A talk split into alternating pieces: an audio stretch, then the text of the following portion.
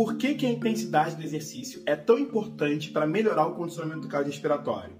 Um trabalho de Grumman e colaboradores publicado na Medicina Science 2008 traz para a gente resultados muito interessantes. Eles trabalharam com 51 sujeitos que foram divididos em quatro grupos. Controle, que ficaram sedentários, moderado, treinaram 50% do VO2 de reserva, vigoroso, que treinou a 75% do VO2 de reserva, e próximo do máximo, e esse grupo treinou a 95% do VO2 de reserva.